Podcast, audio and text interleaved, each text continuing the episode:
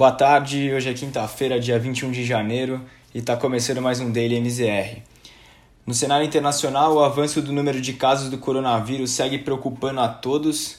É, ontem, os Estados Unidos reportaram 4.200 mortes pela doença, que é a segunda, o segundo maior número diário já registrado no país.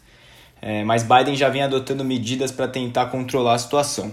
Ele deve assinar uma série de ordens executivas para exigir o uso de máscaras em aeroportos e transportes públicos e também prometeu distribuir 100 milhões de doses da vacina nos 100 primeiros dias do seu governo. Outro fator alarmante nos Estados Unidos é o alto número de pedidos de seguro-desemprego, que foi de 900 mil na semana passada. É, apesar de ter sido menor do que a expectativa, é, continua sendo um número bastante elevado. É, mas, por outro lado, o que vem segurando os índices do mercado é a temporada de resultados trimestrais.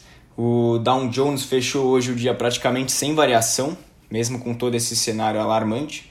O Nasdaq subiu 0,55% e o S&P também se manteve estável e fechou o dia aos 3.852 pontos.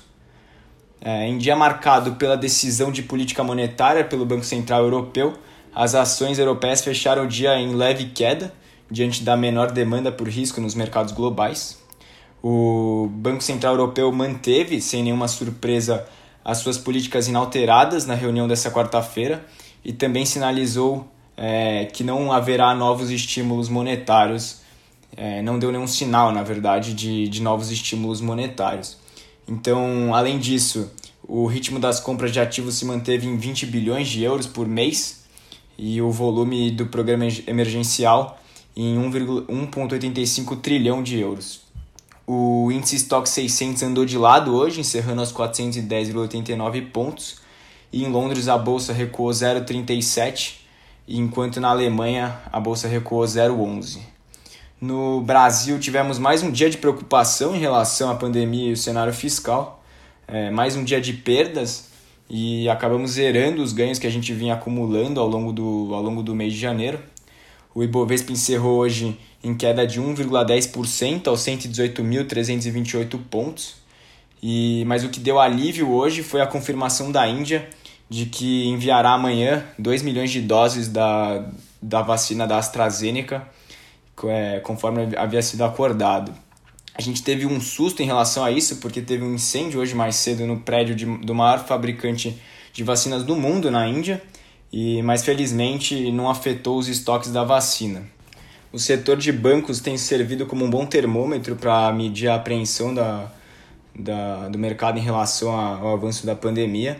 Né? E hoje eles registraram mais uma queda de cerca de 1,5% e a Petrobras caiu 2,34% hoje.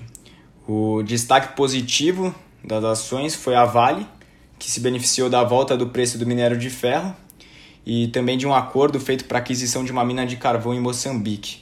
O papel subiu hoje 1,13%.